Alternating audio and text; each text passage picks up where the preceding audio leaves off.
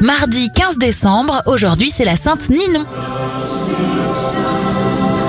On débute cette éphéméride avec une série télé culte. Les Simpsons font leur arrivée à la télé française en 1990. Walt Disney disparaît en 1966. Et en 2000, c'est la fermeture définitive de la centrale de Tchernobyl qui sera responsable du pire accident nucléaire de l'histoire.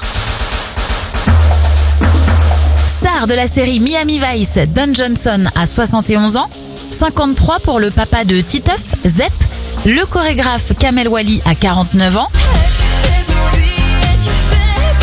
Et la chanteuse Najwa Belizel souffle ses 39 bougies. Bon mardi